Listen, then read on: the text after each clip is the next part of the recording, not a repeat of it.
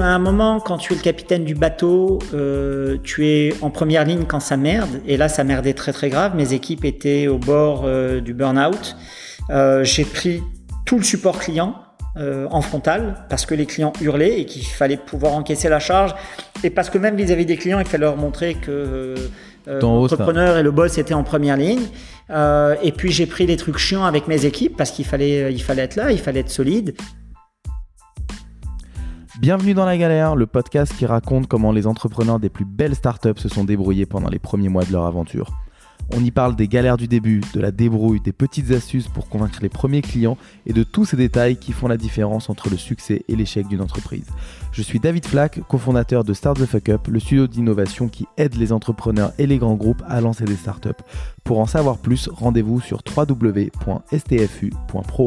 Si vous aimez ce qu'on fait, pensez à vous abonner à la galère pour ne pas rater la sortie du prochain épisode et à nous donner 5 étoiles sur Apple Podcast afin d'aider d'autres personnes à découvrir l'émission. Bonne écoute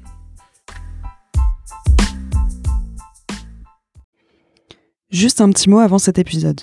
On sait que beaucoup d'entre vous sont des entrepreneurs qui démarrent. Vous galérez, vous hésitez, c'est normal. C'est difficile de commencer un projet. Start the Fuck Up vous accompagne avec Flash, une accélération sur mesure en 5 semaines avec un coach entrepreneur dédié à votre projet. On rentrera ensemble dans les détails de l'exploration marché, la stratégie early stage, la conception produit, le développement tech, l'acquisition client, la vente et le pitch. Si vous avez une idée à lancer, que vous soyez un entrepreneur ou un chef de projet de grand groupe, rendez-vous sur stfu.pro slash flash.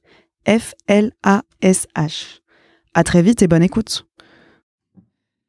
Bienvenue dans la galère. Aujourd'hui, j'ai le plaisir d'accueillir Jean-David Bénichou, probablement un des entrepreneurs les plus vieux qu'on a jamais accueilli sur ce podcast, mais aussi euh, un des plus impressionnants.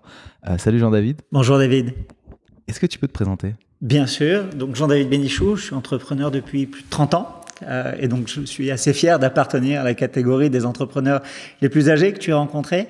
J'ai démarré dans l'industrie des communications électroniques et je suis toujours dans cette industrie 30 ans plus tard et je suis également entre-temps devenu un business angel assez actif principalement. Je crois que tu es un des plus actifs de France, non? J'avais vu des articles, tu étais dans les 5 ou dans les 10 les plus actifs de France. Oui, il y avait eu un classement dans Challenge, je crois, euh, effectivement. Écoute, c'est pas un titre de gloire qui m'intéresse. J'ai investi dans à peu près 80 sociétés en 10 ans et c'est un rythme qui me convient. Avant de, rentrer vraiment dans les détails de comment est-ce que tu investis dans une société, etc., euh, ça va être un épisode pour ceux qui nous écoutent, qu'on l'habitude euh, un peu particulier. D'habitude, on fait euh, beaucoup plus chronologique, mais toi, tu as fait tellement de boîtes, tu as, eu tellement de galères, on en a parlé avant. Peut-être que le plus intéressant serait de parler de galères successives dans des, dans, des thèmes différents, de manière à ce que nos auditeurs puissent avoir voilà, le, plus intéressant à chaque fois et des leçons à retirer de, cette interview, parce que sinon on va tenir 5 heures ou 6 heures et c'est un peu chiant, je pense. Euh, alors, déjà, avant de, rentrer dans les galères, t'as jamais levé d'argent ou quasiment jamais. Pourquoi? Avant de te répondre, juste te dire que ce qui m'a intéressé quand on nous a présenté, c'est que ton podcast s'appelle La Galère et que ça m'a plu comme démarche. Euh, on vit euh, aujourd'hui dans un monde merveilleux les entreprises sont des licornes, des décacornes, euh, les entrepreneurs sont des prophètes. Euh, et ça m'a intéressé euh, de faire ta rencontre, toi qui essayes un peu de lever le voile sur ce qui se passe derrière la scène. Et, donc oui, je pense que euh, la galère, c'est l'état normal, quotidien d'un entrepreneur, et donc c'est bon d'avoir un, une émission qui ne parle que de ça. Ah, on est là vraiment pour, pour ça, un peu comme, euh, tu vois, euh, c'est comme les sportifs, les chanteurs, on voit que ceux qui ont réussi, on se dit que c'est facile, mais en fait, voilà, les 99% qui galèrent, dans le monde de l'entrepreneuriat, on les voit un peu plus, parce qu'on connaît plus des gens qui ont essayé de monter une boîte, qui ont raté, plutôt que quelqu'un qui a voulu devenir footballeur ou chanteur, en tout cas dans mon milieu.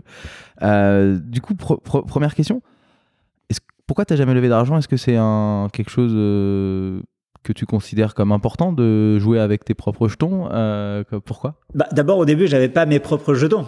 Euh, j'ai pas levé d'argent parce qu'historiquement, quand j'ai démarré en 92, c'était pas trop la culture. J'ai démarré en pleine guerre du Golfe. À l'époque, on parlait surtout de capital développement, donc c'était du financement qui était disponible pour les entreprises d'une certaine taille, généralement qui voulaient s'internationaliser ou faire de la croissance externe. Mais pour les jeunes pousses, il n'y avait pas vraiment d'accompagnement, ni de, de culture d'accompagnement. Euh, et aussi par nature, euh, j'ai une nature très frugale. Euh, j'ai coutume de dire que euh, j'ai plutôt une recette pour faire 4 litres avec un citron que 1 litre avec 4 kilos. Euh, la, la, frugalité euh, m'inspire, me stimule intellectuellement, euh, et donc j'aime bien euh, partir à l'assaut euh, euh, de sommets en ayant peu de matériel, mais en ayant une, vraie résistance. Voilà, donc c'est plus par culture. Alors, avant encore une fois d'entrer dans, dans, les galères, parlons un peu de l'évolution que tu as dû voir du milieu de la tech depuis 92, où globalement Internet n'existait pas, jusqu'à aujourd'hui. Comment est-ce que tu analyses ça et, les boîtes Est-ce que tu peux nous parler rapidement de l'évolution des boîtes que tu as créées là-dedans? Oui, bien sûr. Euh, alors, je te fais une rétrospective qui est très courte parce que sinon on pourrait passer trop de temps. Mais globalement, si tu veux, 92, c'était encore le règne du Minitel et du fax. Euh, donc tu vois, ça nous ramène très très loin. 92, c'était le règne des réseaux d'ordinateurs. Euh, et puis après, on a vu arriver euh, les premiers services hébergés, hein, ce qu'on appelait à l'époque des services ASP, qui sont les ancêtres des services cloud. Euh, et puis on a vu arriver Internet. Donc ma première adresse Internet, je l'ai eu en 95. C'était une adresse sur Club Internet. Tu n'as pas connu, mais c'était. Si je me rappelle, ça faisait du bruit. Ouais, les petits modems là. Ouais, donc ben, regarde, tu vois, tu me parles des petits modems. Tu vois ici. Ça, voilà, tu vois, tout ça c'est une tour de modem puisque c'est comme ça que j'ai commencé. Je l'ai gardé. C'est un, c'est un vestige, mais euh, euh, à l'époque, j'avais une société qui s'appelait Immedia qui faisait du routage électronique. On envoyait des fax et on les envoyait grâce à, ce, à ces modems qui étaient montés comme ça en, batterie. Euh, et puis après, on a vu l'arrivée des mobiles et c'est surtout l'iPhone en, en, 2007 qui a, tout bouleversé. Euh, et depuis, donc, on vit euh, dans un monde ultra connecté avec des débits de plus en plus hauts, des machines de plus en plus petites et, et de plus en plus portables. Et donc, ça a transformé le quotidien tel que tu le connais.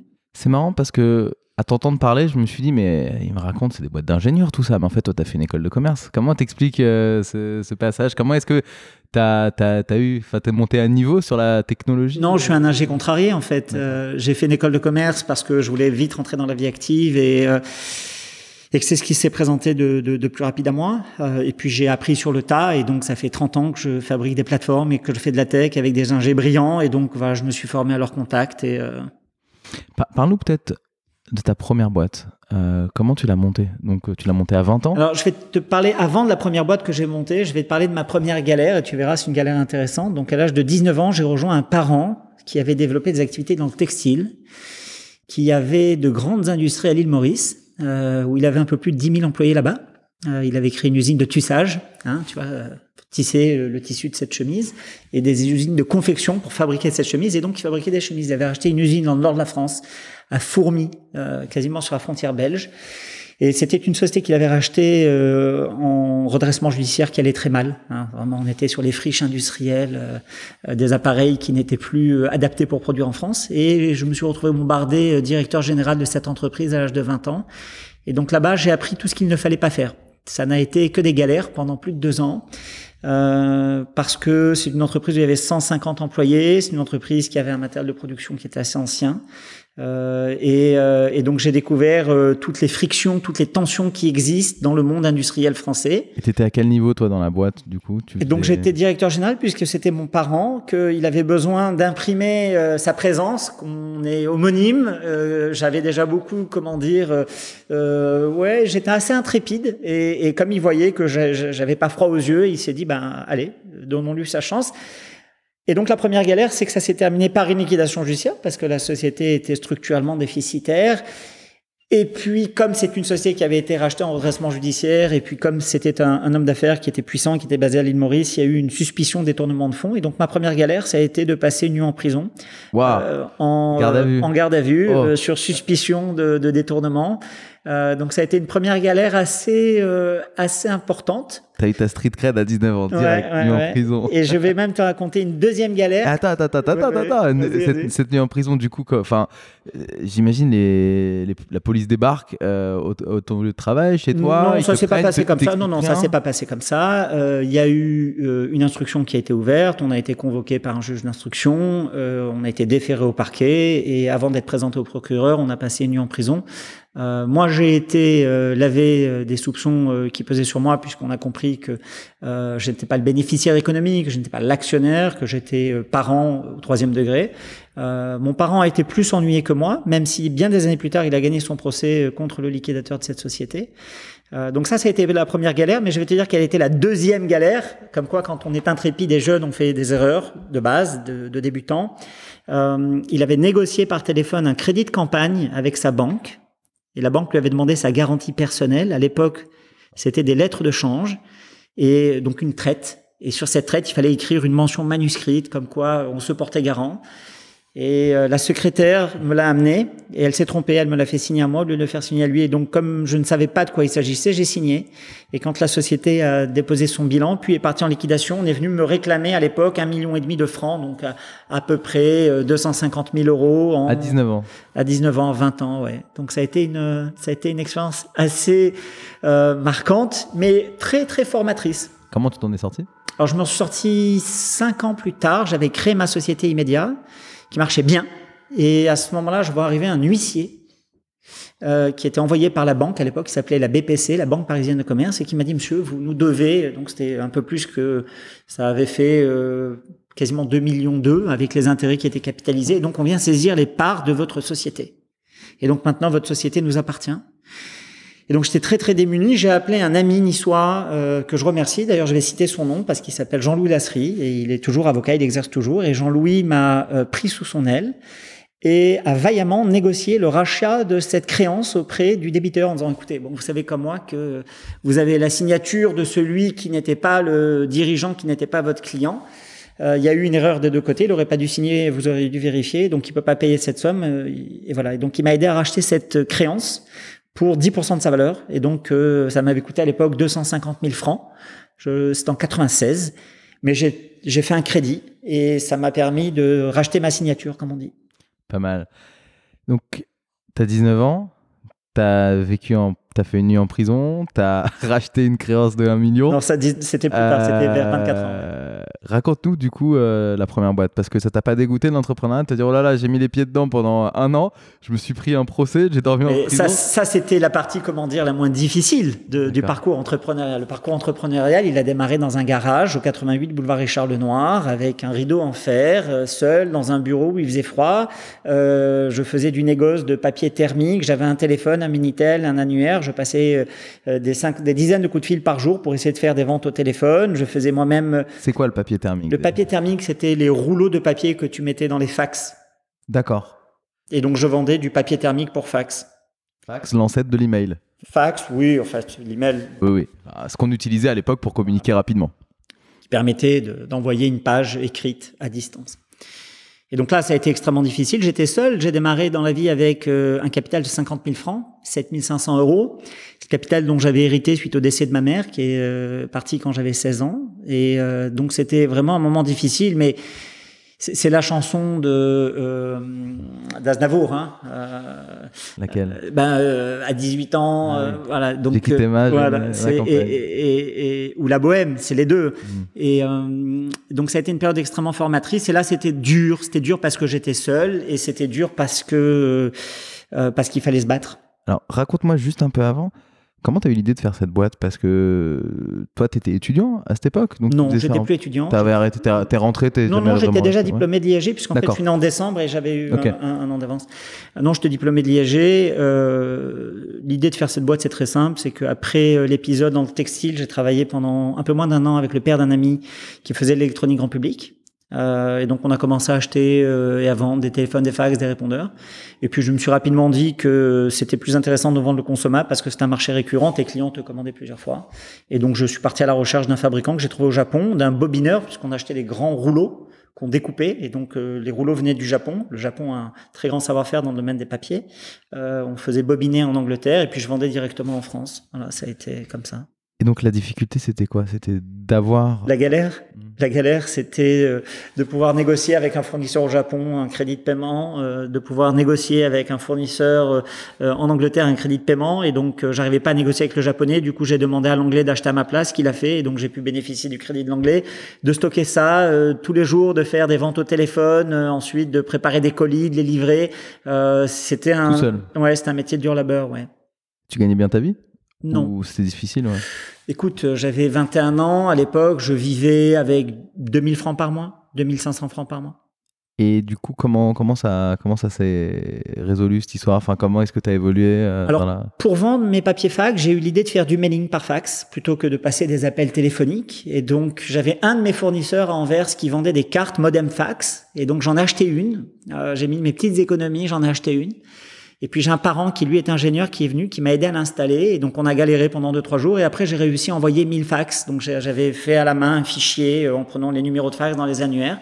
Et quand j'envoyais mes 1000 fax, le lendemain, j'avais euh, quasiment 50 commandes. Donc ça marchait extrêmement bien. L'emailing avant l'emailing. Exactement. C'est des campagnes d'emailing que tu as fait par fax. Ouais, donc ça s'appelle du fax mailing. À ouais, à l'époque, bien sûr, oui, en effet. À l'époque où, où finalement cette stratégie marketing n'était pas connue. Enfin, Donc, le aujourd'hui, fax- tu fais d'email marketing, euh, ok, merci, tout le monde le fait. Mais toi, tu l'as fait, Tout à fait au début. c'est toi qui as inventé cette Non, je l'ai technique, pas inventé. Mais c'était. Euh, je l'ai pas inventé. le D'autres l'avaient fait en même temps que moi. Mais vu ton taux de conversion, euh, 1000 envoyés, 50, euh, 50 commandes, enfin, c'est un taux de conversion de, de Colossal, l'espace. ouais. Ouais, Colossal. c'est incroyable. Ouais, ça marchait vraiment très très bien. Euh, ça marchait tellement bien que je me suis dit non, il y a quelque chose d'autre derrière. Euh, et donc j'ai eu l'idée non pas de faire du mailing par fax pour vendre du fax, mais de faire du mailing par fax sous forme de prestation de service et de vendre ça à, à d'autres clients. C'est devenu une agence de mailing par fax. Ouais, je suis euh, devenu. Alors, je voulais pas être une agence, je voulais être un prestataire de service, donc je suis venu en routeur. Alors explique-moi la, la- la différence. Une agence, c'est généralement quelqu'un qui s'occupe de la création. Et un routeur, c'est quelqu'un qui s'occupe de l'exécution. Moi, j'ai toujours voulu être du côté du service de télécommunication à valeur ajoutée. D'accord. Et pourquoi tu voulais pas faire le whole package prendre, Je l'ai fait euh, au début parce que euh, la valeur ajoutée pour moi était dans l'exécution et il y avait des gens beaucoup plus forts que moi pour faire des créations. D'accord. Donc, c'est, tu le comptes ça dans ta première boîte ou c'était une deuxième C'est boîte ma en première parallèle? boîte, c'est Immédiat. Ouais. Comment ça a continué Raconte-nous, l'histoire. Comment, comment ça a Donc immédiat, pour faire simple. Donc j'ai démarré immédiat euh, en faisant du négoce de papier pour fax. J'ai rapidement fait du mailing par fax. C'était en 92. Euh, j'ai mis un petit peu de temps à trouver la technologie qui permettait de faire ça. Euh, en 94, j'ai fait la rencontre d'un ingénieur qui m'a apporté une solution plus professionnelle que celle que j'avais. Ça m'a permis d'accélérer sur le marché. En 96, il y a eu... Attends, attends, attends. Raconte-nous. C'était quoi? C'était. On a beaucoup de choses. À- à- on- a- mais- on- mais juste là, pour la mais première je, je- vois dans tes yeux cet appétit, mais tu verras, euh, à D'accord. 52 ans, c'est l'avantage. On a, il y a un parcours riche, donc il y a, d'autres étapes qui, qui, je pense, t'in- t'intéresseront plus plus tard. Euh, donc j'ai créé euh, cette plateforme qui était plus professionnelle. 96, c'était le début de la déréglementation du marché des télécoms en France. Il y a eu les premières licences expérimentales. Donc j'ai trouvé quelqu'un à Bordeaux qui avait une licence expérimentale pour faire du bebop. Donc pour, pour rappeler à nos auditeurs, à l'époque, il y avait un monopole euh, de France Télécom, euh, ce qui est plus le cas aujourd'hui parce qu'il y a plein com- d'autres compagnies, Free, etc. À l'époque, donc c'était l'ouverture. Donc tu as eu toi une licence pour le Bebop. ouais, qui était euh, l'ancêtre, je sais pas, de la 3G. ou Donc, c'était pas moi. Ouais. C'était une société à Bordeaux qui s'appelait Captech, qui a une licence pour faire un réseau expérimental de bebop à Bordeaux. Et donc effectivement, le bebop, c'était le premier euh, téléphone mobile où il fallait être immobile. Donc tu pouvais téléphoner dans la rue, mais il fallait t'arrêter à côté d'une borne. Euh, et donc grâce à ça, j'ai pu euh, euh, envoyer mes fax avec des prix moins chers. Et donc j'ai gagné beaucoup d'argent en 96. J'ai réinvesti considérablement dans mon outil de production. Et en 98, je suis devenu le leader en France. Et de 98 à 2004, date à laquelle j'ai vendu la société, j'ai beaucoup cru. Et donc j'ai rajouté d'autres outils. On a fait du mailing euh, par email, on a fait du mailing SMS, du mailing vocal. Donc tu étais finalement le, ouais, le numéro 1 du, de l'email marketing, SMS marketing, enfin de Alors, du push marketing, on pourrait appeler ça? Donc, non, ce qu'on appelait les services de communication électronique, donc le routage électronique. Et donc, j'étais le numéro un en France et j'avais racheté à France Télécom euh, une partie de leur business qui était mon concurrent. Ils avaient une branche d'activité qui s'appelait Via Solutions et donc on était aussi en Espagne et en Belgique. C'était quoi les plus grosses galères que tu as connues du coup dans cette expérience Écoute, En dehors du, début, raconte-nous Non, mais j'ai connu des galères. Tu l'as monté jusqu'à combien cette boîte? Non, je l'ai Combien vous monté étiez jusqu'à 80 collaborateurs, un peu plus de 12 millions d'euros de chiffre d'affaires. C'est une boîte qui était très rentable. Euh, je vais te parler de trois galères importantes, euh, fortes, d'accord? Euh, Des galères où pendant des semaines, euh, je dormais euh, deux soirs au bureau pour allumer les machines parce qu'elles s'éteignaient. Des galères parce que j'avais mal calculé le coût de la facture téléphonique de France Télécom et que je me suis retrouvé un jour à recevoir une facture d'un million de francs alors que je pensais leur devoir 500 000 francs. Donc il y avait 500 000 francs que je n'avais pas et j'ai pu négocier avec France Télécom un étalement, mais j'ai vu le moment où euh, la boîte sautait. Des galères de collaborateurs euh, parce que euh, j'avais des gens euh, clés qui sont partis du jour au lendemain. Pour vivre d'autres aventures. Euh, et donc, je me suis retrouvé un petit peu démuni. Et puis, peut-être une galère réglementaire importante. Euh, il y a eu un texte de loi euh, qui était la transposition d'une directive européenne qui a failli tuer mon industrie, puisque en fait, elle imposait l'opt-in, alors que nous, nous fonctionnons sur de l'opt-out l'ère pré-RGPD. Alors, on va rentrer dans le détail de chacune de, de, ces galères-là. Par laquelle tu veux commencer pour euh, nous Écoute, peut-être la plus intéressante, c'est celle euh, de la transposition de la loi pour la confiance dans l'économie numérique. Je vais te dire pourquoi elle est intéressante, parce que euh, c'était à la fois un rictus et un sourire du destin. Un rictus parce que c'est une loi qui aurait pu tuer notre industrie du jour au lendemain et un sourire parce qu'il s'est trouvé que le rapporteur du projet de loi était l'ami d'enfance de mon directeur général et qu'on a pu discuter directement avec lui et que il a été réceptif à nos arguments, il a fait son travail de législateur, mais il a été réceptif à nos arguments, et c'est lui qui a compris que il fallait tracer une frontière, que dans les communications B2B, il fallait le régime de l'opt-out, et dans les communications B2C, il fallait le régime de l'opt-in. Et comme le fax était B2B, on a pu maintenir le régime euh, qui était le nôtre. Mais pendant presque neuf mois, euh, j'ai vu la fin de la société. Et c'était une bataille juridique, finalement? Non, c'est une bataille législative, pas juridique. Législative, ça se passe au Parlement. Et euh, comment tu vis ces moments-là? Quand, quand, tu sens qu'il y a cette loi qui peut potentiellement tuer ton business, qu'est-ce que tu te dis? Parce que tu as ton plan A qui est on va faire changer la loi, mais est-ce que tu t'essayes de mettre en place des plans B, des plans C, des plans D? Euh, Oui, donc juste, juste, pour euh, préciser, on ne change pas la loi en fait. C'est une directive qui doit être transposée et donc, on essaye de faire un lobby sur la transposition. Européenne. Directive européenne qui doit être transposée en droit national. Et donc, on essaye que le décret d'application euh, ait des dispositions qui soient euh, euh, qui préservent l'activité. Et donc, ça, ça a été long.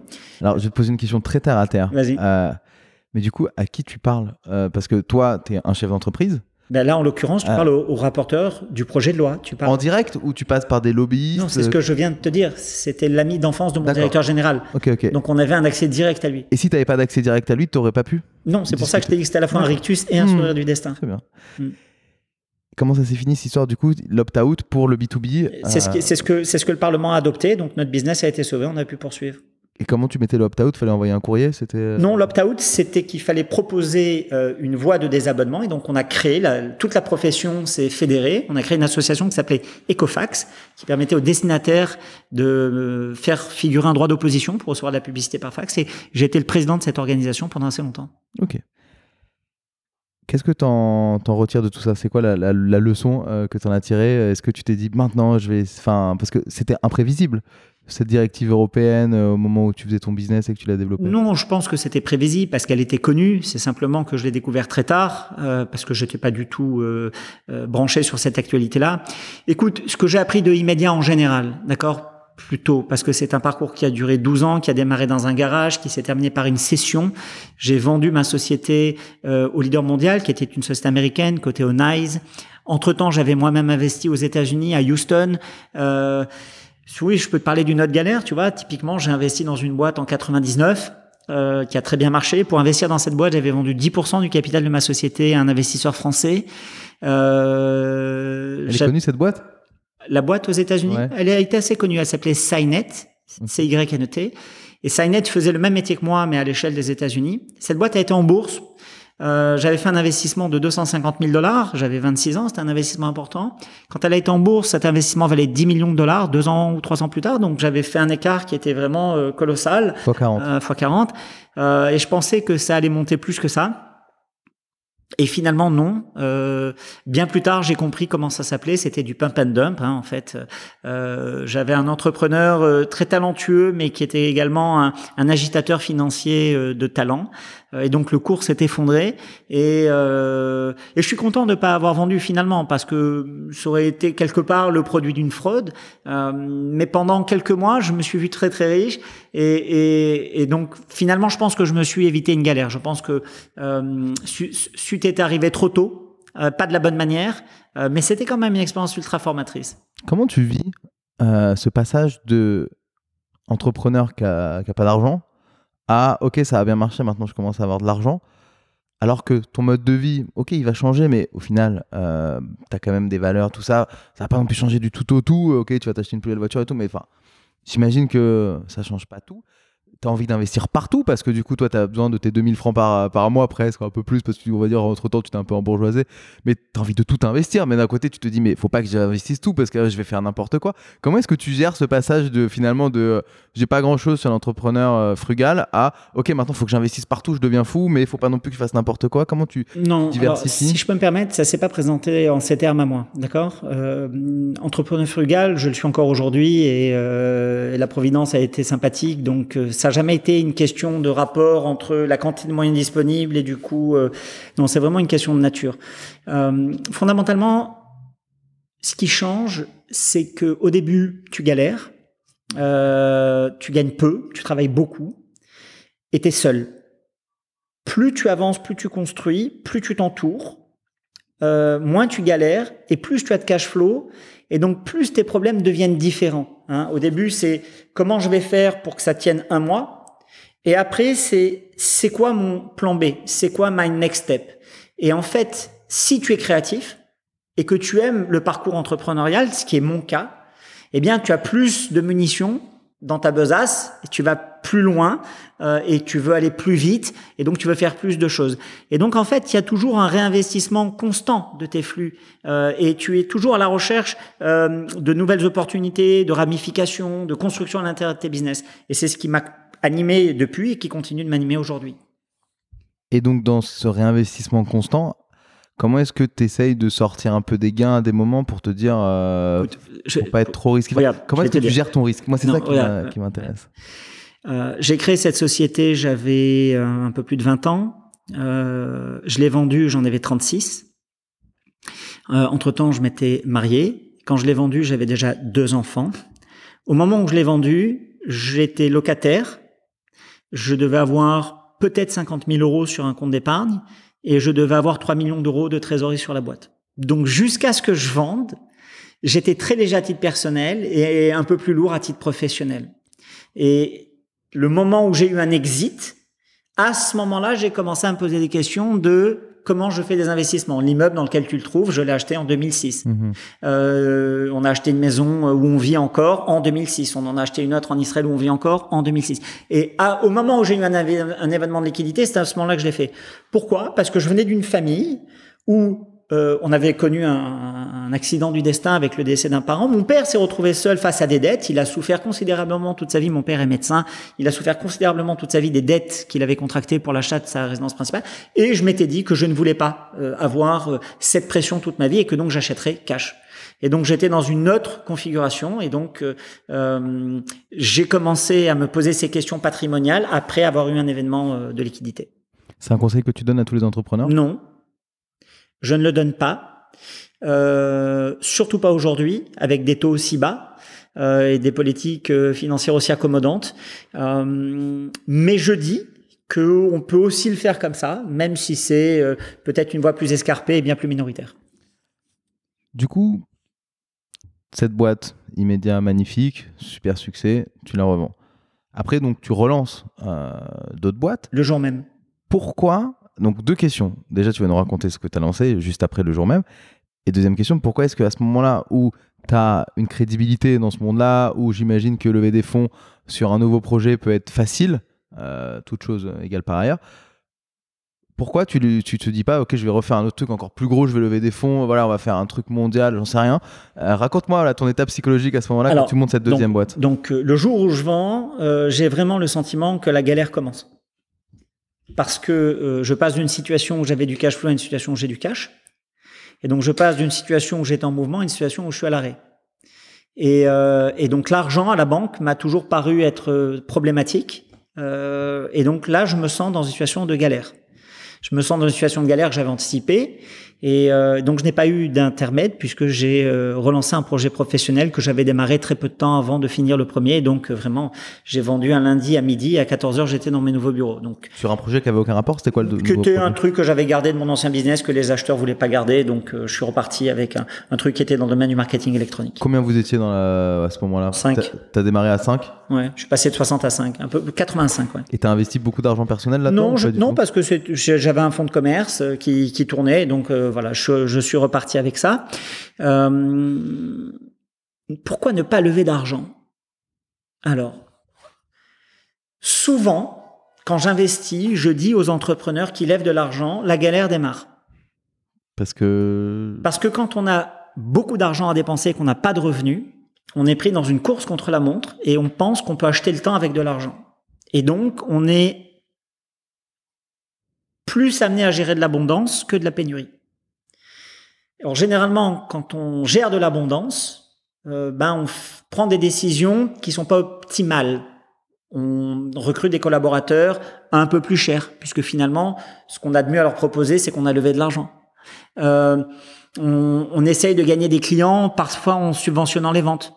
Euh, euh, on se lance dans des projets euh, où finalement on n'est pas sûr du market fit, mais parce que ce qui est important, c'est euh, de construire un produit vite. Et donc, ma culture m'a toujours amené, de ce côté-là, je suis plutôt agriculteur, à prendre le temps, à considérer qu'il faut du temps pour les choses et que quand tu construis avec peu de moyens, ben, généralement tu construis sur un temps plus long et tu construis des choses plus solides. Alors ce que je dis est complètement anachronique. Ce que je dis est, enfin j'ai l'impression de, de, parler comme un vieux dinosaure et, et, et d'arriver tout droit du, du Pléistocène, mais euh... alors c'est anachronique peut-être, ça on peut en débattre, mais c'est aussi euh, de loin, peut-être même en contradiction avec le fait que tu nous as dit que tu avais monté 15 boîtes en 20 ans dans 10 pays. Mmh qui sont. Comment est-ce que tu fais pour prendre le temps et en même temps faire autant de choses? D'abord, je les ai pas montées tout seul. Euh, il y a beaucoup de boîtes qui sont aussi des filiales d'autres activités, donc c'était des développements euh, à l'international. Et, euh, et puis, je suis assez boulimique, donc voilà. Comment tu arrives à garder ton équilibre avec la vie perso? Écoute, je fais en sorte d'avoir beaucoup de temps libre. et je pense que le secret, là encore, c'est d'avoir peu de latence et de décider vite, euh, y compris sur des sujets euh, difficiles, euh, pour pouvoir avancer. Euh, c'est aussi l'avantage quand tu lèves pas d'argent et que tu es seul aux commandes, c'est que ben tu assumes ton risque et donc euh, tu peux tu peux décider de la navigation de ton bateau. C'est mieux de prendre une décision rapide qu'une bonne décision? Non, ça c'est une formule si tu veux dans laquelle je me retrouve pas parce que c'est un espèce de comment dire, c'est un jeu de langue. Euh, ça serait presque un sophisme. Non, je pense qu'il faut il faut faire les deux en même temps il faut prendre vite la bonne décision. Euh, et c'est ce que je m'efforce de faire au quotidien, de prendre vite la bonne décision, ce qui n'est pas la meilleure. Comment on s'entraîne? Bah, pour prendre, parce que moi de jouer dans ma boîte, il y a des fois où on hésite et parfois on prend une semaine, deux mois, un mois, trois mois pour. Vous êtes combien d'associés? On est trois associés. Déjà, ça veut dire que vous avez besoin d'un consensus. Les décisions, c'est quoi? C'est deux vs 1 ou c'est trois? C'est le consensus, c'est 100% ou on c'est... Est, on est plutôt de bonne foi, donc euh, si on sent que les deux sont très très convaincus, le troisième va se ranger, mais il faut convaincre les trois. Ouais. Bon, déjà, il y a le temps pour parvenir à ce consensus. Donc là, déjà, tu as une latence qui est de on se met d'accord, mmh. donc on s'explique, etc., on te challenge. Moi, j'ai pas cette situation puisque je suis seul aux commandes de mes boîtes et donc je, je prends des décisions vite. Et puis, euh, surtout, euh, tu prends des décisions vite parce que pendant longtemps, tu en as pris euh, des mauvaises, que tu t'es planté et que c'est comme un entraînement. Euh, tu finis par découvrir certains patterns euh, euh, de la plantade. J'aimerais revenir sur un deuxième truc que tu as dit que je trouve important, euh, parce que c'est quelque chose que, qui me tient à cœur. Tu as parlé être en mouvement. Comment est-ce que qu'est-ce que ça signifie être en mouvement? Moi, j'ai l'impression que, en tout cas, quand je vois beaucoup d'entrepreneurs qui ont réussi très fort, c'est des gens qui font plein de trucs. Parfois, ils savent pas vraiment pourquoi ils le font, mais ils font. Et à la fin, les choses se connectent bien. Et, j'ai l'impression que dans l'entrepreneuriat, c'est mieux de faire beaucoup, faire se rencontrer, faire, euh, faire, faire, faire. Et après, on voit, euh, j'ai envie de dire, évidemment, on le fait pas au hasard, mais on arrive à trouver une voie plutôt que de trop surréfléchir et d'avoir des plans trop calés. Enfin, comment est-ce que toi, je vais avoir ton, avis là-dessus? Non, écoute, euh, le mouvement auquel je fais référence est un mouvement de fabrication, de création. C'est tout simplement un immeuble que tu construis et donc être en mouvement, ben, c'est chaque jour euh, rajouter euh, un élément à ton œuvre euh, et donc faire avancer euh, ton projet. C'est de ce mouvement-là dont je te parle, du mouvement de et, création. Et pas du mouvement qui crée la sérendipité. Tu vois, la sérendipité, ce truc qui fait que, enfin c'est un truc américain que je traduis, mais qui fait qu'en fait, euh, c'est une sorte de heureux hasard. À force de bouger, à un moment, bah, tu vas rencontrer la bonne personne. Au non, bon mais la, la sérénité, c'est quelque chose que tu as dans des laboratoires de recherche où euh, tu trouves incidemment. Euh, le monde économique des entrepreneurs n'est pas un laboratoire de recherche. Euh, on est dans un domaine de travaux pratiques, c'est quelque chose de euh, très concret, et donc la sérénité, c'est plutôt les opportunités, et c'est donc plutôt des pivots. Euh, et ça, tu le fais constamment quand tu construis, parce que bah, tu peux pas passer un truc ici, tu peux pas le faire là, tu changes ton plan, et puis voilà, comme ça, tu, tu chemines. J'aimerais revenir un tout petit peu en arrière. Euh, tu nous as parlé tout à l'heure de tes galères techniques avec ce fameux euh, modem ou je sais plus quoi, machine qui s'éteignait la nuit et qui te faisait dormir au bureau. Est-ce que tu Ouais, mais à ce moment-là, si tu veux que je te parle d'une galère technique, je vais pas te parler d'une galère qui date de 95, je vais te parler d'une galère qui date de 2015, c'est-à-dire 20 ans plus tard. Tu vois, comme ça, on peut faire un, un, grand bond dans le temps. Donc ici, tu te trouves euh, dans, au siège de Via.io. Euh, donc c'est un immeuble qui fait un peu plus de 700 mètres carrés. On est donc dans le 17e arrondissement, boulevard Pereire. Euh, je t'amènerai avant que tu ne partes à l'entresol. On a un data center. On a eu un data center longtemps ici. On a six fibres optiques euh, qui rentrent dans cet immeuble. Euh, et donc j'avais le cœur de mon outil de production dans cet immeuble. Et en 2015, euh, Via Dialogue fournit à euh, peut-être 200 entreprises des solutions pour gérer euh, leur flux de téléphonie à destination de leur centre de contact. Donc c'est quelque chose de vachement critique. Et puis on a un prestat qui vient faire une maintenance sur un, un onduleur et qui commet une erreur technique et qui fait péter la salle technique. Et donc je me retrouve avec euh, toute la production de 100% des clients euh, à plat. Sans backup. Alors c'est pas qu'une question de backup c'est qu'on n'a pas la possibilité de basculer sur le site de secours, euh, et donc tout s'arrête. Et donc il y a des euh, dizaines de milliers d'agents où le téléphone ne sonne plus, où euh, ça ne marche plus. Et comme c'est un arrêt très violent, on a un tiers des machines qui crament, les alimentations crament parce qu'en fait il y a eu une décharge de 100 ampères dans l'installation électrique. Donc on a mis du temps à repartir, et puis ce prestat est venu le surlendemain, il a fait une intervention corrective qui, à nouveau, a fait sauter la salle. Donc, on a enchaîné euh, pendant, euh, sur une période oui, de 72 heures, 10 heures d'interruption continue, ce qui était colossal dans notre métier, euh, avec un environnement de production qui était extrêmement dégradé, des clients qui étaient hystériques, et ils avaient raison de l'être. Euh, et surtout moi, en tant qu'entrepreneur, qui ai fait le constat que finalement, j'avais accumulé une grande dette technique dans mes installations. J'avais des plateformes qui n'étaient pas du grade de professionnalisme euh, où je les attendais, et donc elles étaient plutôt semi-artisanales. Euh, et, euh, et tu vois, pendant deux mois, là encore, à nouveau, et là j'étais bien plus avancé dans ma vie. Euh, ma quatrième, mon quatrième enfant, qui était ma dernière petite fille, venait de naître. Et donc là, pendant deux mois, je venais presque tous les soirs en scooter pour éteindre et rallumer les clims parce qu'elles avaient pris un coup de chaud et, et qu'il fallait absolument maintenir. Pourquoi toi? Pourquoi t'as pas envoyé quelqu'un le faire? Non, parce qu'à un moment, quand tu es le capitaine du bateau, euh, tu es en première ligne quand ça merde. Et là, ça merdait très très grave. Mes équipes étaient au bord euh, du burn-out. Euh, j'ai pris tout le support client euh, en frontal parce que les clients hurlaient et qu'il fallait pouvoir encaisser la charge et parce que même vis-à-vis des clients, il fallait leur montrer que euh, l'entrepreneur et le boss étaient en première ligne. Euh, et puis j'ai pris les trucs chiants avec mes équipes parce qu'il fallait, il fallait être là, il fallait être solide, euh, il fallait tenir. Euh, et puis surtout parce que ça me permettait de voir vraiment ce qui merdait. Et, et, et, et comme j'avais été finalement un peu pas assez regardant en, en déléguant trop, ben j'avais accumulé cette espèce de plat de spaghetti qui euh, qui me convenait pas. Combien de temps ça t'a mis à... pour régler euh, ce problème-là? 5 ans.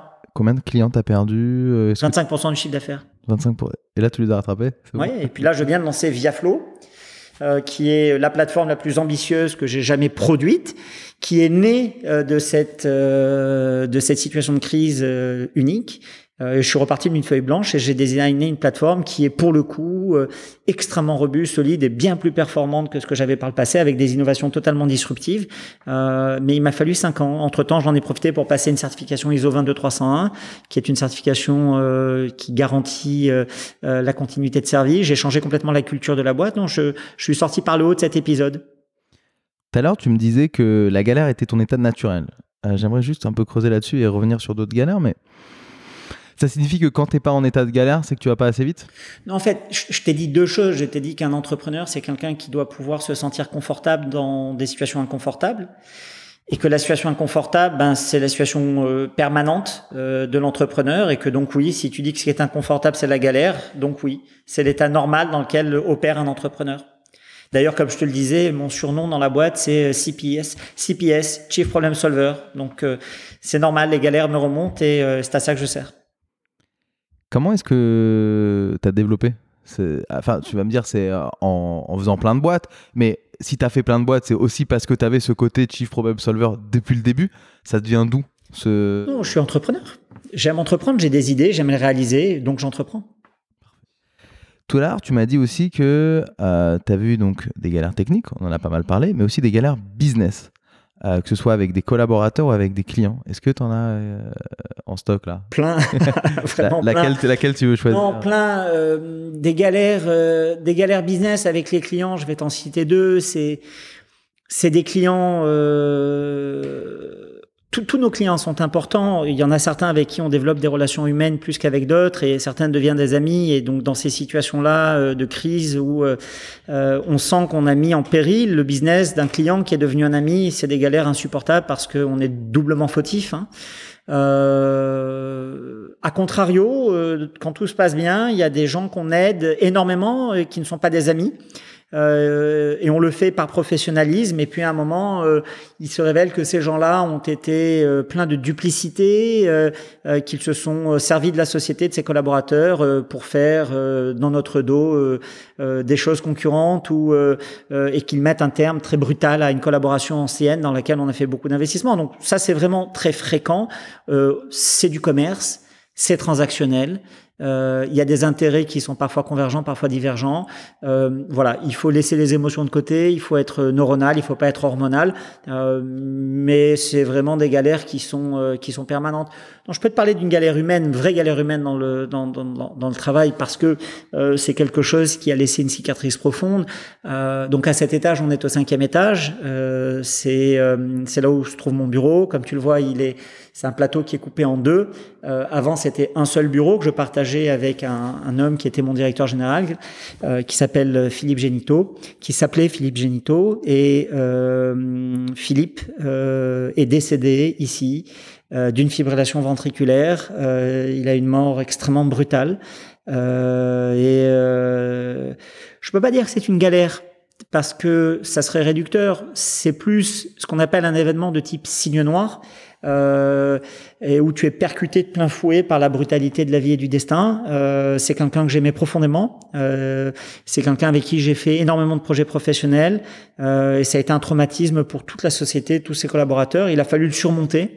Et donc, euh, tu vois, j'ai changé la disposition des bureaux, j'ai changé le sol, j'ai changé le mobilier, mais j'ai pas voulu euh, isoler l'endroit pour pas que ça devienne une espèce de lieu interdit ou un mausolée. Euh, mais c'est une cicatrice qui est restée. Et, et, pour ceux qui sont là et qui l'ont connu, j'ai beaucoup de collaborateurs qui sont avec moi depuis euh, longtemps euh, et qui l'ont connu. voilà, c'est quelque chose qui nous a vraiment profondément bouleversés quand quelque chose comme ça t'arrive, j'imagine que tu dois te dire à quoi bon, euh, pourquoi, profitons de la vie, etc. Pourquoi est-ce que je continue? Comment tu t'en sors? Parce que tu aimes profondément ce que tu fais? Non, parce que d'abord, je profite intensément de la vie en étant entrepreneur, donc euh, c'est probablement la, manière dont je profite le plus de la vie. Euh, non, je pense qu'il faut avoir une certaine philosophie et puis peut-être même une certaine foi. Il faut admettre qu'il y a de l'adversité dans la vie. Il faut admettre qu'il y a des choses qui s'imposent à nous et qu'il faut pas forcément se rebeller, que c'est le destin dans toute sa brutalité, euh, et qu'il faut être présent pour euh, euh, ceux qui survivent, dans sa famille, parmi les collaborateurs, et qu'il faut continuer, et qu'en fait il faut entretenir la mémoire et garder le souvenir pour que, comme on dit, hein, le souvenir passe de la douleur à la douceur. C'est très bien dit. Tout à l'heure, tu nous disais donc entrepreneur frugal. Euh, comment est-ce qu'aujourd'hui, enfin, ou plus à partir de ta deuxième, troisième, quatrième, cinquième boîte, comment tu fais pour garder cette frugalité au sein de tes équipes, au sein de toi-même? Parce que tu as forcément ce, petit côté en toi qui dit Allez, viens, on investit plus fort, plus vite, euh, etc. Euh, comment tu fais pour, pour garder ce cap? Parce, parce que c'est pas. Ça, tu vois, nous on bosse beaucoup avec des grands groupes et ce qu'on fait, c'est qu'on leur dit soyez frugal. C'est pas parce que vous avez de l'argent qu'il faut l'investir, ça sert à rien d'investir trop tôt, vous allez faire n'importe quoi. Alors écoute, il y a une manière très simple de, de garder ce cap, c'est de ne pas lever d'argent. Déjà. Quand tu lèves pas d'argent, tu joues avec ton, tes, tes, propres fonds et donc un bon père de famille, c'est quelqu'un qui n'est pas dispendieux, c'est quelqu'un qui essaye de faire des investissements euh, euh, intelligents. Donc ça, c'est la première des choses. La deuxième des choses, c'est de recruter des gens qui partagent cet état d'esprit. C'est pas une condition euh, sine qua non, mais c'est une condition utile. et puis surtout, parce que c'est ça qui est stimulant. J'ai investi dans 80 boîtes donc je me retrouve de l'autre côté de la frontière très souvent. J'ai beaucoup d'entrepreneurs qui euh, sont pris par le feu de la dépense euh, et qui donc sont dans une course à l'échalote puisqu'il faut qu'ils lèvent régulièrement de l'argent. On arrive dans des situations ubuesques aujourd'hui où des entreprises ont levé 10 fois, 20 fois le montant de leur chiffre d'affaires. C'est-à-dire que pour 1 euro de chiffre d'affaires produit, il y a 20, 20 millions d'euros de, il y, a, 20 euros de, capital. C'est quelque chose d'absolument, euh, je trouve que c'est un non-sens absolu.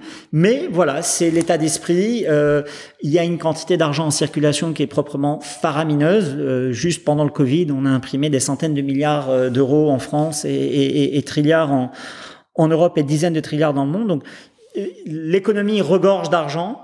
Euh, le prix des actifs ne cesse d'exploser. Euh, et donc c'est peut-être, je sais pas moi, euh, je sais pas si c'est Astérisque et Obélisque, le dernier village de Gaulois, les irréductibles, frugaux, mais voilà, je préfère appartenir à cette communauté de gens qui continuent à faire avec, euh, en optimisant les moyens, que finalement, euh, euh allez, on ouvre les vannes et puis c'est le tonneau des Danaïdes. Raconte-nous, euh, j'adore ces analyses, hein, vraiment, donc je, je peux même pas trop réagir parce que je suis d'accord, mais raconte-nous les, galères qui t'arrivent après. Donc à partir de cette troisième, quatrième, cinquième boîte, euh, j'imagine que là, tu as des énormes galères de management qui doivent arriver parce que tu de moins, j'imagine, euh, peut-être que je me trompe, mais tu es de moins en moins dans l'opérationnel, de plus en plus dans le management la vision, les grandes étapes, etc. Comment est-ce que toi, tu as évolué en tant qu'entrepreneur? Écoute, si tu vas sur mon profil LinkedIn, tu verras qu'il y a une phrase euh, qui est un peu mon motto. Euh, et c'est une phrase de d'Einstein qui dit que la différence entre les gens intelligents et les gens sages, c'est qu'une personne intelligente règle les problèmes et qu'une personne sage les évite. Et donc je pense que euh, ce qui est intéressant quand on s'inscrit dans le temps long de l'entrepreneuriat, c'est qu'on apprend de toutes les galères passées et puis on a un shift de l'intelligence vers la sagesse entre guillemets et en fait euh, de sentir les galères arriver un peu plus tôt hein, les signaux faibles. On, on, a des capteurs un peu mieux réglés on détecte mieux les situations à risque et donc euh, la sagesse c'est ben, d'éviter les chemins dans lesquels on sait que finalement il va y avoir plein d'ornières et que ça va être un vrai parcours du combattant. Voilà donc c'est plutôt ça tu vois la répétition de l'expérience d'entrepreneur. Finalement affiner toujours plus l'esprit euh, avoir un peu plus de discernement et, aller un peu plus de l'intelligence vers la sagesse. Alors la sagesse dans le business, c'est de choisir les combats, c'est de choisir euh, les sujets, de choisir les partenaires, de choisir les gens, euh, et finalement d'être beaucoup plus qualitatif et d'être beaucoup moins quantitatif. Comment est-ce que tu expliques qu'aujourd'hui, je digresse un peu, mais comment tu expliques qu'aujourd'hui, à part quelques exceptions, je pense à Philippe Corot pour Miracle, etc., Aujourd'hui, les, entrepreneurs qui lèvent, bah, ils ont tous 30 ans, quoi, 30, 40 max. Pourquoi est-ce que, au regard de ce que tu dis, c'est vrai, euh, l'expérience que tu acquiers te permet d'être de plus en plus aiguisé dans ce que tu fais? Pourquoi est-ce qu'aujourd'hui, il y a, peu euh, d'entrepreneurs de 50 ans super méga médiatiques et on n'est plus sur de l'entrepreneur de 30 ans comme si c'était quelque chose de fait pour les jeunes alors qu'au final ça reste du business? Ok, il y a un peu d'internet, de digital, mais fondamentalement c'était pareil qu'il y a 20 ans peut-être, à moins que tu sois pas d'accord? Non, écoute, je pense qu'en fait il y a, quelque chose, il y a un nouvel objet euh, qui est arrivé dans le paysage, c'est que avant, globalement, tu avais le choix entre tu étais un collaborateur, donc tu travaillais dans une boîte avec un CDI, ou tu étais un consultant, ou tu étais euh, un directeur, hein, euh, tu étais un intrapreneur, ou tu étais un entrepreneur, et donc tu étais associé, ou tu étais seul, euh, et euh, tu, tu traçais ton chemin. Puis depuis une vingtaine d'années, on a vu arriver une autre catégorie d'entrepreneurs, de start-upers, qui euh, créent des entreprises, qui se financent avec des fonds, et donc qui ont qui cohabitent avec euh, des investisseurs de plus en plus professionnels. Euh, mais en fait, beaucoup d'entre eux aliènent une très grande partie euh, de leur liberté et de leur autonomie, parce que pour avoir beaucoup d'argent, Ils signent des engagements qui sont très restrictifs. Ils ont des euh, comités de direction, ils ont des boards, euh, ils n'ont pas la possibilité d'engager un certain type de dépenses s'ils n'ont pas l'aval. Euh, dans les euh, accords qu'ils signent, euh, la valeur de l'entreprise dépend de la performance. ils ont des droits liquidatifs préférentiels. Et donc finalement, on arrive dans une espèce d'organisation où ils sont entrepreneurs, ils sont mandataires sociaux, ils n'ont pas la protection d'un contrat de travail, mais ils ont une situation qui est vachement précarisée parce qu'ils ont souscrit euh, des engagements très très durs. Et en fait, il y a peu d'entrepreneurs qui réussissent considérablement. Tu citais Philippe, que j'ai l'occasion de connaître. Philippe est un entrepreneur de longue date, euh, euh, mais tu aurais pu citer Xavier Niel, qui a créé Free sans lever d'argent. La seule fois où Free a levé de l'argent avant de s'introduire en bourse, c'était auprès de Goldman Sachs, et il avait déjà franchi depuis longtemps son seuil de rentabilité. Euh, et tu vois qu'aujourd'hui, Xavier euh, sort euh, Iliad de la cote parce qu'il veut retrouver euh, la plénitude de son pouvoir de décision et qu'il ne veut plus avoir à composer avec un, un, interlocuteur financier, en l'occurrence la bourse, parce que euh, il estime qu'elle elle le valorise pas correctement ou qu'elle lui pose trop de problèmes.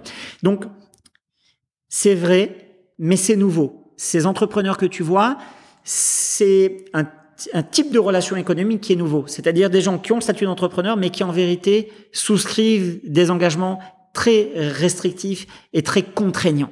Euh, et ça, c'est nouveau.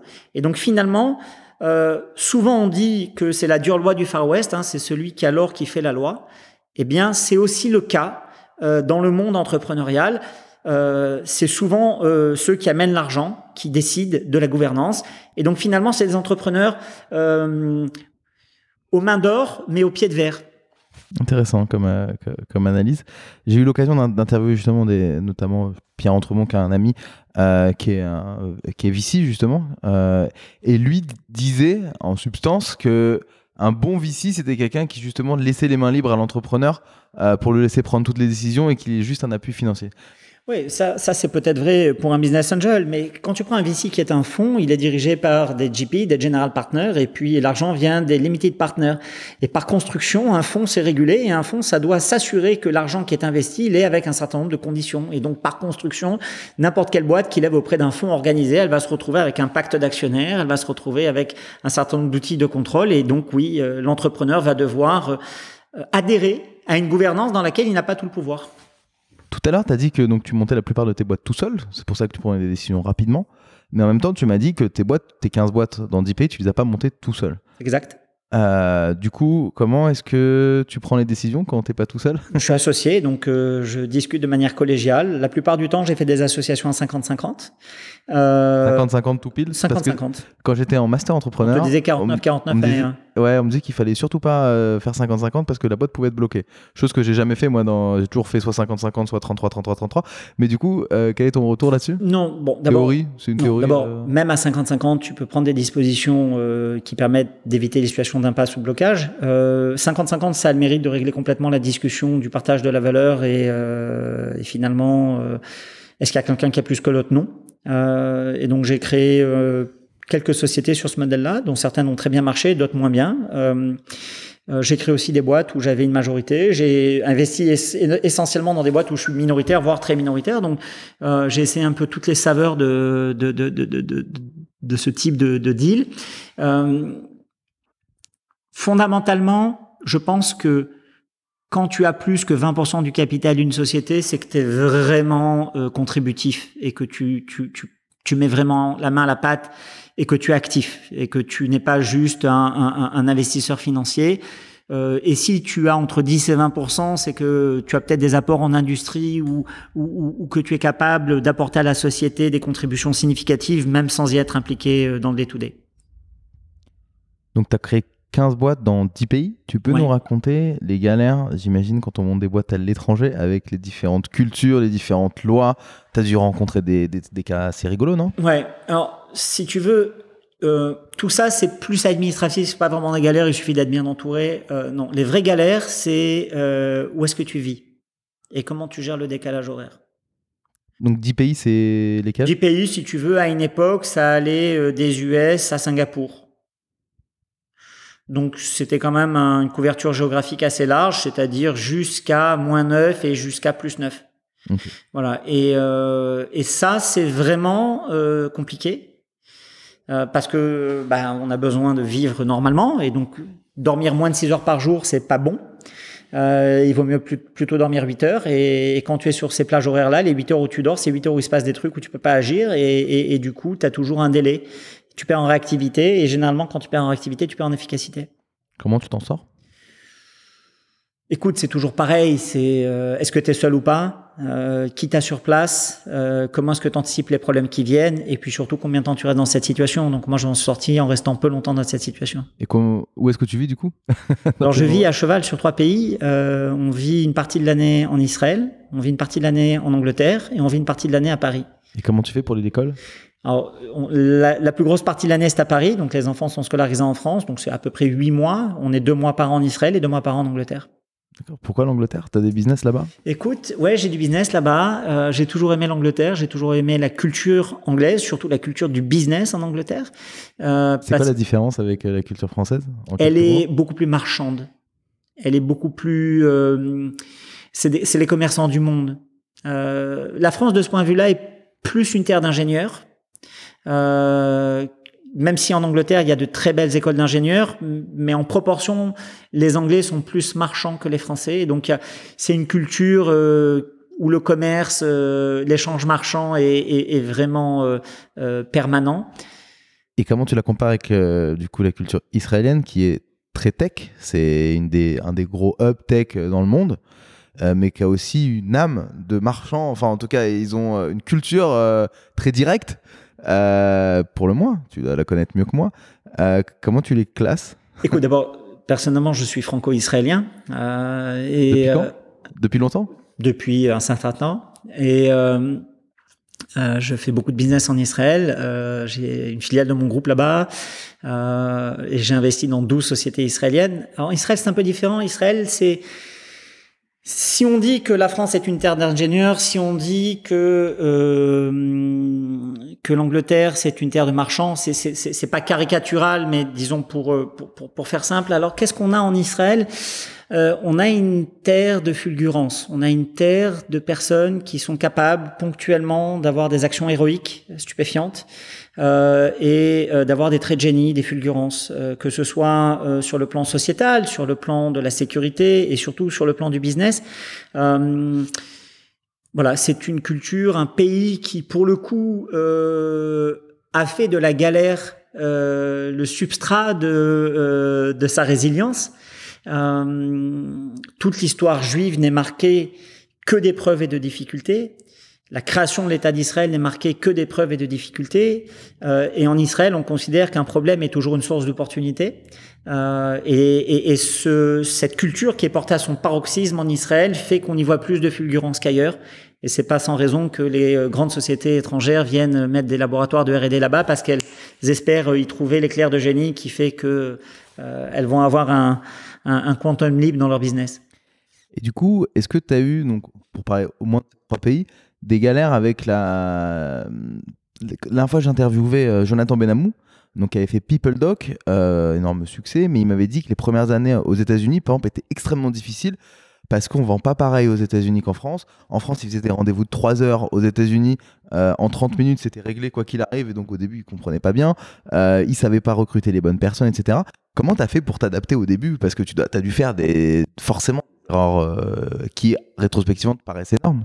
Alors, d'abord, c'était pas mon début à moi. Hein. J'ai fait tout ça en ayant déjà pas mal roulé ma bosse. Donc, j'ai commencé à aller en Israël vers l'âge de 36 ans, en Angleterre à partir de 40 ans, donc j'avais déjà accumulé un peu de, un peu de vécu. Euh, il y a des cultures qui sont très différentes et c'est ça qui est stimulant, c'est que ça t'oblige à faire un reset en permanence. Tu changes d'horaire, tu changes de langue, tu changes de culture, tu peux même changer de fil dans laquelle tu conduis, euh, tu changes de régime politique euh, et, et, tu changes de pratique. Euh, les États-Unis, c'est un marché très difficile, euh, extrêmement concurrentiel. Euh, je pense que si j'avais été aux États-Unis, je n'aurais pas pu me développer comme je l'ai fait en Europe, et donc j'aurais été obligé de lever de l'argent parce que la taille est beaucoup plus euh, importante là-bas, et donc la France est un pays finalement qui est plus accessible et qui est un pays extraordinaire, merveilleux, dans lequel il y a énormément d'opportunités, mais qui est plus à taille humaine, et c'est pour ça que je m'y sens toujours aussi bien. Euh, je comprends très bien le, problème de Jonathan. Euh, j'ai eu le même quand j'ai été faire du business aux États-Unis. Moi personnellement, je suis arrivé à la conclusion que j'étais pas la bonne personne pour réussir là-bas. Combien de temps ça t'a pris pour. euh, bah, Cinq ans. Il faut quand même une bonne humilité pour avoir autant réussi ailleurs et se dire Bah, les États-Unis, c'est pas pour moi. Cinq ans. Cinq ans. J'ai de très bons amis qui vivent aux États-Unis, euh, sur la côte ouest, dans la vallée. Euh, j'ai pas le mindset qu'il faut. Et C'est quoi le mindset qu'il faut? C'est un mindset euh, plus corporate. Euh, moi, j'ai un mindset euh, d'agriculteur, euh, de self-made man. Et euh, là-bas, il faut être capable de... Il faut avoir des dispositions politiques. Il faut être capable de euh, dialoguer, d'obtenir un consensus, de d'intégrer, d'impliquer, de fédérer. Donc, il faut passer plus de temps à réseauter.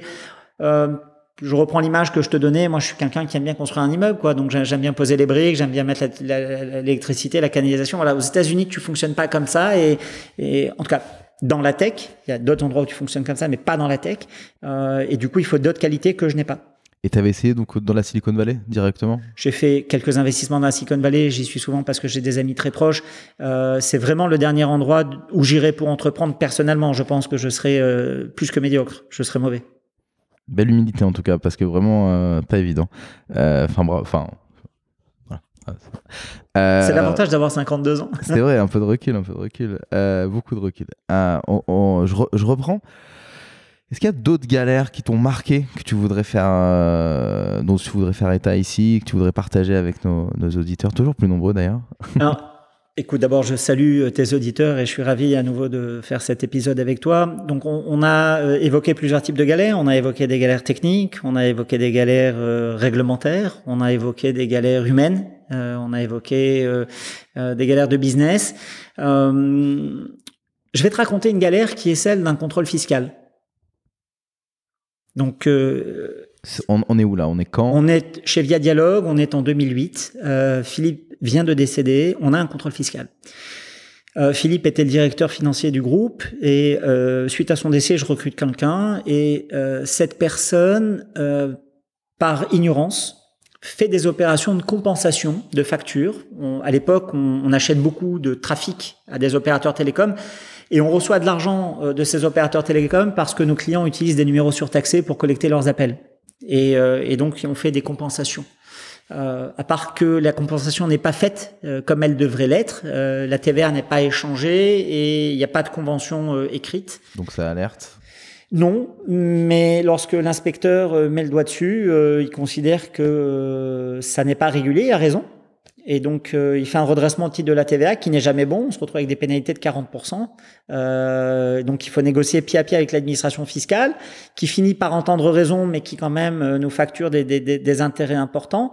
Et, euh, et c'était une galère qui était assez forte parce que euh, j'étais vraiment dans un moment où j'étais très très down euh, suite au décès de Philippe. Euh, et, et, et je me rends compte tout de suite après à quel point j'avais quelqu'un de fiable sur lequel je pouvais m'appuyer et, à, quel, à, à, quel, à quel point il fallait que je remette mon esprit sur des sujets qui ne m'avaient jamais intéressé, qui étaient la compta, la fiscale, euh, l'administration. Et donc je me suis forcé à nouveau euh, à faire ça. Et donc ça a été une galère parce que euh, il a fallu que je me remette en mouvement sur des sujets qui, qui, qui, qui, m'emmerdaient pour, pour dire les choses telles qu'elles sont. Et ça m'a rappelé une chose qui m'a plus quitté depuis. Elle m'avait quitté, je l'avais connue, elle m'avait quitté, puis elle m'a plus quitté depuis. Et cette phrase, elle dit il n'y a pas de progrès dans le confort. Si on veut progresser, il faut sortir de la zone de confort. Et, et, et, et depuis ce moment-là, où il a fallu que je me remette à faire des trucs qui m'intéressaient plus. Alors évidemment, euh, depuis, j'ai recruté, j'ai à nouveau un directeur administratif financier, j'ai changé le commissaire au compte que j'avais à l'époque, j'ai changé l'expert comptable, j'ai mis un autre dispositif, mais je suis beaucoup plus regardant. Et, voilà. Et donc, euh, j'ai souvent le souvenir qu'il euh, n'y a pas de progrès dans le confort et qu'il faut absolument sortir du confort tout le temps. Il y a pas un moment où tu t'es dit euh, bon allez on vend tout et on fait une île des... on va sur on, on va on va vivre euh, au bord de la plage tranquille. Ouais, bien sûr. Euh, mais il se trouve que je vis au bord de la plage déjà. Euh, Deux mois dans l'année seulement. Voilà. Euh, il se trouve que euh, si je devais vendre, c'est pas pour des raisons ou des considérations financières, parce que j'ai déjà fait des exits et que donc euh, il y a lar largement de quoi vivre sans travailler. Euh, et puis surtout, moi, je suis incapable de ne pas entreprendre. Euh, je n'ai pas de talent artistique. J'écris un peu, mais pas suffisamment bien pour en faire un métier. Euh, j'ai la chance d'avoir une vie où j'ai d'autres activités militantes importantes, euh, où j'ai des activités de mécénat artistique. Il y a des tas de causes que j'ai envie de soutenir. j'aimerais donner plus et donc le problème que j'ai c'est que je voudrais gagner plus d'argent pour donner plus d'argent aux causes que je veux soutenir et donc euh, pour arriver à régler ce problème là il faut que je continue à entreprendre parce que c'est mon piano je n'arrive pas à ne pas entreprendre. C'est très beau. Est-ce que euh, j'imagine qu'avec l'expérience tu dois avoir des business partout tout le temps? Enfin comment, comment tu gères cette envie? Moi, je vois à mon tout petit niveau que déjà je vois des business partout et euh, tous les mois j'ai une idée, on me dit, ah, faudrait aller là, mais bon, je reste focus. Comment est-ce que toi, euh, tu arrives à gérer tout ça avec plus de moyens, donc plus de possibilités de dire, allez, on y va, on, le tente euh, Comment est-ce que tu gères ça? Alors ça, c'est une question qu'il faudrait que tu poses à ma femme. Parce que souvent, quand on est en vacances, elle appréhende le moment où j'ai une idée et je vais vouloir la réaliser à l'endroit où on passe les vacances. C'est encore arrivé cet été en Israël. On était dans un sublime endroit euh, dans la, dans la vallée du Jourdain face au mont Moab, un endroit absolument spectaculaire, dans un lodge exceptionnel. Et, euh, et puis euh, j'avais un projet. Alors il se trouve que j'ai, je suis associé dans un vignoble en Israël. On fait du pinard. Et, euh, donc j'avais un autre projet je, je, que je encore confidentiel. Voilà. Euh, et donc c'est tout le temps. Euh, maintenant la règle est simple. si je n'ai pas un associé pour entreprendre euh, je ne fais pas. C'est-à-dire que je ne, je ne prends plus, je ne me lance plus dans des projets où c'est moi l'entrepreneur. Euh, je suis déjà acting dans deux sociétés du groupe, dont Via Dialogue et également Engage, qui est la deuxième société qui est ici. Euh, c'est largement trop. Euh, voilà, donc c'est peut-être ça que j'ai appris avec le temps. C'est que j'y vais si j'ai quelqu'un avec qui y aller, sinon j'y vais pas. Tu te dis pas, je vais trouver un chemin quelqu'un. Non, ça marche jamais. Comment tu les trouves les gens avec qui tu montes des boîtes? Écoute, j'ai un réseau qui est très dense, donc. Comment tu l'entretiens ce réseau? Ça, c'est quelque chose qui, est important parce que tu as été recommandé pour ce podcast par Vincent Klinkbell et dans le, pour le podcast que tu as fait avec euh, Mathieu Stéphanie par Fred Potter. comment est-ce que. Quelle est ta vision, toi, de comment on entretient un réseau? Parce que souvent on dit, en tout cas moi c'est ça que j'entends, le réseau, bah, finalement c'est tes potes quand tu étais jeune qui ont bien réussi et qui deviennent euh, bah, tes potes maintenant, euh, mais avec juste plus de réussite, plus de réseau.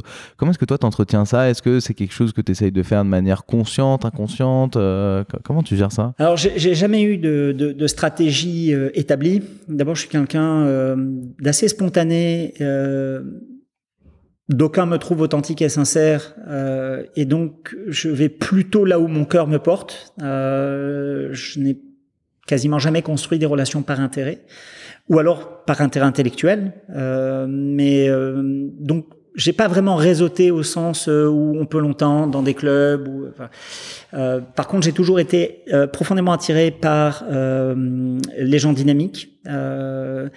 Et j'ai toujours construit avec eux une relation d'échange, de partage. Euh, alors aujourd'hui, c'est facile parce qu'avec WhatsApp, tu vois, je dois avoir une vingtaine de groupes WhatsApp dans lesquels je, je, je partage régulièrement sur des sujets très divers. Euh, c'est encore plus facile avec les réseaux sociaux, même si euh, je suis actif essentiellement sur LinkedIn parce que euh, sur Instagram où je pose deux, deux, deux trois photos, mais il y a longtemps que je ne suis plus sur Facebook, donc ça, ça permet de maintenir le contact. En allant, en, voyageant beaucoup, en allant dans, dans, dans, beaucoup de salons, forums, foires professionnelles où j'ai rencontré beaucoup de gens, euh, au travers d'amis, donc c'est des amis d'amis qui deviennent des amis, euh, et puis euh, également au travers de la communauté, parce que je suis assez investi dans la communauté. Euh, voilà, principalement, mais ça n'a jamais été euh, systématique ni, ni tactique. Ok. On a parlé de galères techniques, de galères business, de galères humaines. Euh, on a parlé de galères fiscales. On a parlé du contrôle fiscal. On a quoi encore en stock? Écoute, non. Euh, non, il peut y avoir plein de choses. Euh, encore une fois, qu'est-ce qu'on appelle une galère? Il y a des, tas d'autres galères qui existent, hein, qui qui sont des autant de, de, de, de sujets de tension, qui peuvent être des sujets de tension personnel dans un environnement professionnel. Euh, j'ai eu des situations un peu ubuesques à gérer euh, euh, avec des collaborateurs qui étaient mariés, qui avaient commencé à entretenir des relations intimes avec une collaboratrice et euh, où on voyait l'épouse venir euh, avec des esclandres, avec des tensions. Bon, c'est des choses qui sont absolument naturelles quand tu as euh, plus que quelques dizaines d'employés dans une boîte. Est-ce que ça s'appelle une galère? Non, je pense pas. Je pense que ça s'appelle juste la, la vie. Euh, des galères euh, plus graves, euh, d'accidents du travail, de, de, de, de, personnes qui ont, qui ont des maladies à gérer. J'ai eu un Covid pénible il y a un an et demi. Est-ce que ça s'appelle une galère? Non, ça s'appelle un épisode de santé plus compliqué à gérer que d'autres. Voilà. Après, les vraies galères, c'est-à-dire celles qui sont d'ordre professionnel, euh, il y en a eu beaucoup, il y en aura encore beaucoup. Euh, quelque part, c'est bien parce que ça veut dire que si j'ai des galères, ça veut dire que je suis aux commandes. Pour faire simple. Euh, sinon, ce sont pas les miennes. Ce sont celles d'autres personnes. Et plus j'ai de galères, plus euh, plus je suis aux commandes de manière active. Donc c'est aussi un indicateur que euh, euh, les choses sont très actives. Voilà, je pense que pour un entrepreneur, la galère, c'est un peu comme le sport que l'on va faire quotidiennement pour rester en bonne santé. Hein. c'est aussi le moyen de rester très affûté, d'avoir tous ces réflexes et, et, et d'être agile et créatif. Il y a beaucoup d'idées que j'ai eues. Tu veux que je te raconte une galère d'hier? Allez. Bien, je te raconte une galère d'hier. Donc hier, on a, un, on, a un, on a un incident technique qui est pénible parce que on a un de nos prestataires de fibre optique qui fait des interventions sur notre réseau alors qu'il s'est trompé sur sa planification. Donc ça nous crée des bagots. Euh, un bagot. Des bagots, ça veut dire que le lien monte et qu'il descend de manière intermittente et les bagots coupent les communications. Donc c'est pénible pour tout le monde parce que ça va, ça vient, on comprend pas pourquoi ça, ça, ça se passe comme ça. Et donc on a une cellule de crise et dans la cellule de crise, je dis à mes collaborateurs, est-ce que vous avez ouvert un ticket d'incident auprès de euh, tel opérateur? Euh, oui, et auprès de tel opérateur, non. Pourquoi? Bah Parce qu'on est sur le feu, etc. Je dis, non, mais il faut une seconde. Non, il faut pas une seconde pour ouvrir un ticket d'incident. Pourquoi? Parce que il faut que j'aille chercher le login, le mot de passe, il est là, leur interface, elle a changé, etc. J'ai pas le temps, je le ferai. Et là, au moment où il me dit ça, je prends mon téléphone, je vais sur Slack avec un gars avec qui je bosse, je lui dis, regarde, il y a un pain point dans ma boîte, je suis peut-être pas le seul à l'avoir. Euh, ça serait marrant d'avoir un bot qui permet de déclencher l'ouverture d'un ticket d'incident directement depuis Slack parce que à l'origine il a les bons credentials, à l'origine il a les bons champs dans le formulaire et comme ça on peut savoir ce qui a été fait, ce qui n'a pas été fait et on n'a pas besoin d'aller chercher dans un wiki euh, qui fait quoi. Le mec me dit l'idée me plaît, je dis oh bien regarde, on va voir s'il y a une taille. Donc tu vois typiquement galère, prise de tête, Comment est-ce qu'on règle le problème? Comment est-ce qu'on peut éviter que le problème arrive à l'avance? Tiens, est-ce que c'est pas une idée de business? Action, je parle à un mec qui est disponible et qui peut coder le, le, MVC. Peut-être que dans une semaine, je l'ai, on verra ce que ça donne. Et après, peut-être que tu vas le commercialiser comme tu avais fait la dernière fois pour, euh, pour, les, pour les, mails les fax marketing. Ouais, non. Et puis, si ça marche, euh, j'irai dans mon, euh, sur LinkedIn et je ferai un appel pour un entrepreneur qui a envie de se lancer et je lui dirai, voilà, regarde, est-ce que ça te, est-ce que ça te botte de faire ça? Et de toi à moi. Que ça te botte? Ouais, est-ce que ça te botte de faire ça? Ouais, tu vois, et de toi à moi, je pense que c'est pas une mauvaise idée parce que il euh, n'y a pas d'outil qui permet d'avoir une vue centralisée de l'ensemble des tickets ouverts. Il n'y a pas un outil qui permet euh, d'avoir de l'automatisation euh, du suivi de tickets. Et parce que j'ai vraiment eu le cas, quoi, tu vois. Et donc ça, c'est pour ça que je te dis que toutes ces galères, c'est autant d'opportunités. Et c'est là où en Israël, tu, vois ça à son point paroxysmique. C'est paroxysmique, c'est que il y a une opportunité dans chaque problème. J'aimerais qu'on passe à la dernière partie de cette avec des questions un peu plus profondes. Euh, la question qu'on a envie de, que j'ai envie de te poser depuis le début, c'est c'est quoi toi ton objectif? Quand est-ce que tu t'arrêtes? Alors, mon objectif, c'est d'abord de rester. Mon objectif, c'est d'abord de rester en bonne santé et donc euh, d'avoir une vie saine et équilibrée. Euh, tu t'es mis du coup des des routines pour Moi, je fais du sport tous les matins. Je fais attention à ce que je mange et j'essaye de dormir correctement. Voilà. Euh, donc ça, c'est la première des choses.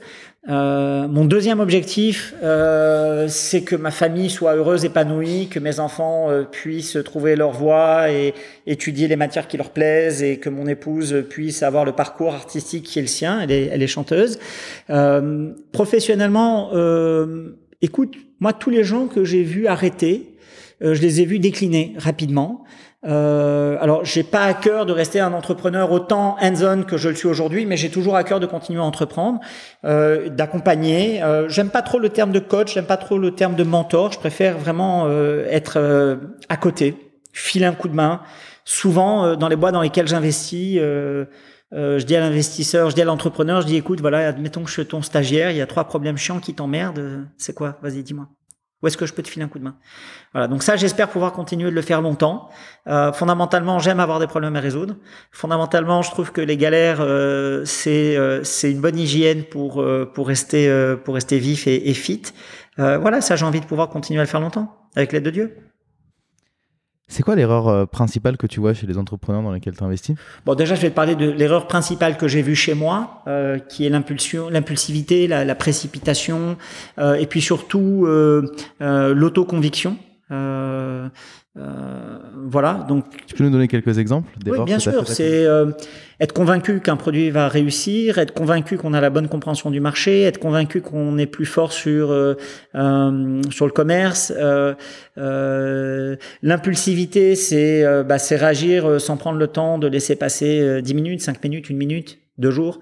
Euh, et la précipitation, c'est euh, euh, penser que si on fait pas la chose tout de suite, on n'aura pas d'autre opportunité de la faire et que donc il faut y aller tout de suite.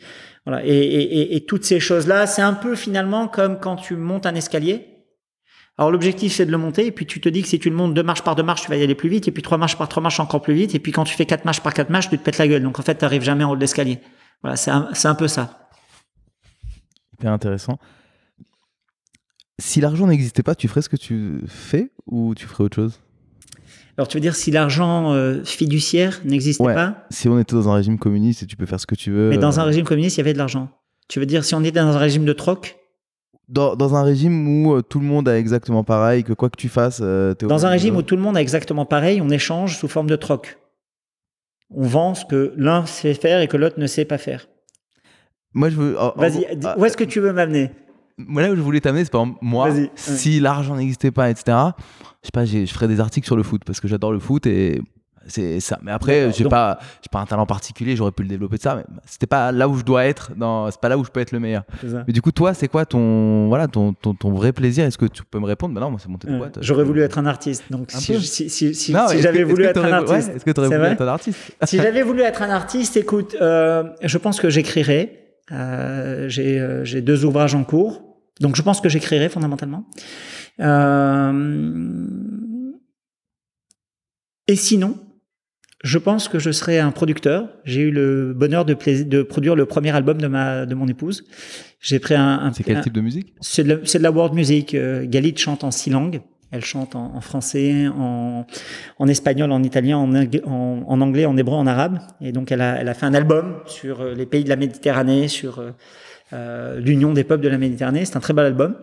Euh, et donc, je suis très fier de l'avoir produit. Et donc, je répète, c'est un très bel album.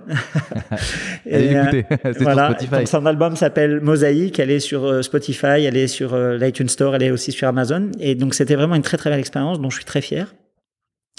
Et euh, donc voilà, soit j'écrirai, soit je produirai. Question que j'aime bien poser. Euh, parfois ça fait flop, parfois ça marche bien, mais c'est quoi le pire conseil qu'on t'ait donné? Je vais te donner le meilleur conseil qu'on m'ait donné. Après, je vais te donner le pire conseil qu'on m'ait donné. Le meilleur conseil qu'on m'ait donné, c'est d'être ultra focus dans mon métier. D'accord? Alors, c'est aussi le premier conseil qu'on m'a donné. Tous les entrepreneurs euh, expérimentés que j'ai rencontrés m'ont toujours dit ça. Mais comme, à quel moment tu dois te défocus pour ouvrir de nouvelles filiales Alors, ultra focus, ça veut dire quoi? Ça veut dire que quand tu crées ta boîte, c'est comme quand tu plantes une graine. Tu veux que cette graine, elle donne un arbuste, que cet arbuste donne un arbre et que cet arbre donne des fruits. Et pour ça, il faut être ultra focus. Il faut vraiment s'occuper de cette graine, de cet arbuste, de cet arbre, de ces fruits. Une fois que tu as fait ça avec un arbre fruitier et qui peut te nourrir, et que tu veux construire autour un verger pour mettre d'autres arbres fruitiers, tu peux y aller. Mais il y a une temporalité. Et donc, ultra focus, c'est assure-toi que tu pourras manger des arbres, des fruits d'au moins un arbre. Et après, les autres arbres, tu peux les faire en même temps. Tu peux faire d'autres choses. Mais si tu veux d'emblée construire un verger, alors tu vas te heurter au problème que chaque arbre demande de l'entretien et que tu n'auras pas le temps. Et donc tu devras en sacrifier. Et donc pourquoi les sacrifier? Concentre-toi dès le début sur un et fais-le croître, fais-le embellir et il te donnera des fruits. Voilà. Donc ça, c'est le ultra focus. Le plus mauvais conseil qu'on m'ait donné, c'est un banquier euh, qui m'avait conseillé euh, d'acheter. Alors j'avais de l'argent à la banque et il m'a dit, Monsieur Bénichou, plutôt que d'acheter votre maison et de la payer cash, euh, investissez votre argent sur les marchés financiers. Nous, on vous prête de l'argent. Le rendement de votre placement sera supérieur au coût de votre endettement et donc vous allez vous enrichir. Et donc ça, c'était le pire des conseils qu'on m'a donné parce que en 2008, euh, la bourse s'est effondrée. Euh, j'ai eu le nez creux. En fait, le 15 août 2008, j'ai écrit à la banque que je voulais dénouer les opérations.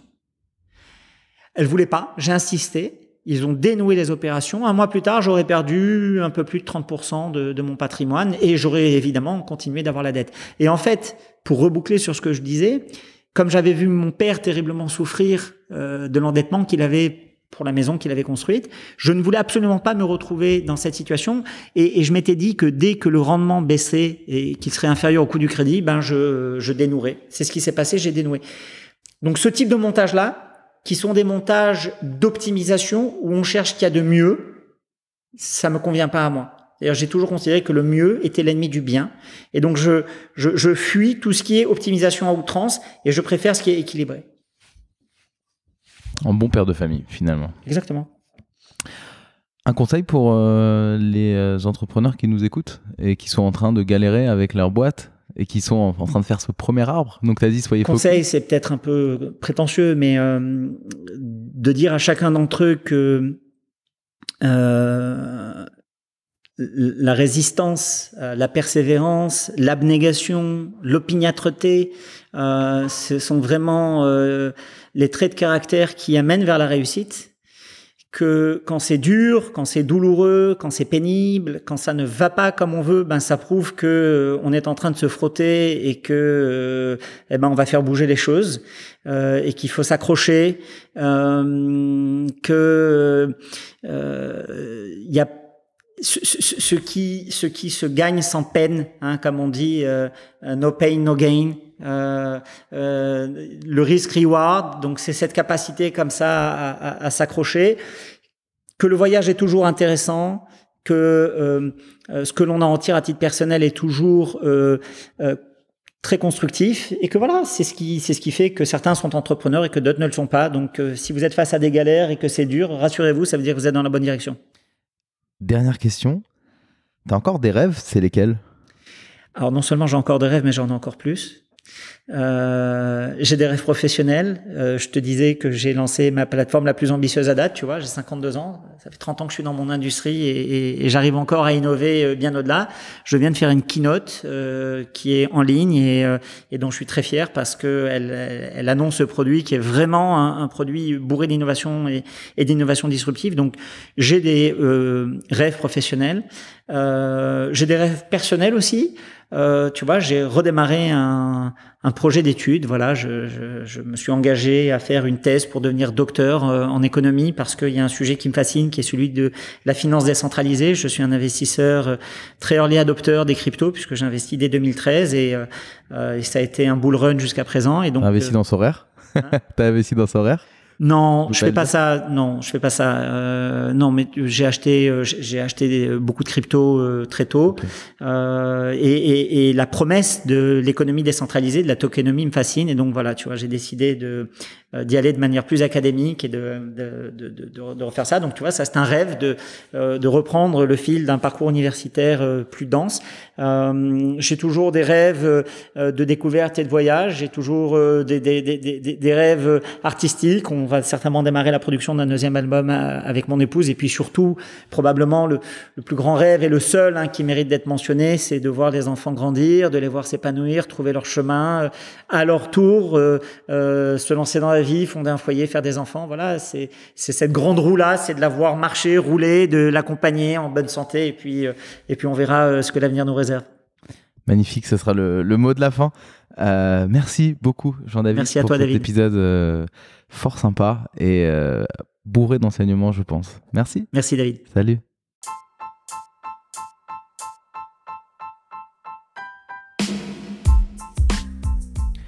Si vous êtes arrivé jusqu'ici, c'est sûrement que l'épisode vous a plu. Merci de le partager autour de vous et de nous mettre une note 5 étoiles avec un joli commentaire, ça va énormément nous aider à faire connaître le podcast. Aussi, si vous avez des besoins en accompagnement sur vos projets innovants, n'hésitez pas à contacter Start the Fuck Up, on saura s'occuper de vous. Il suffit de nous écrire à contact at stfu.pro. Au nom de toute l'équipe, je vous dis à très bientôt.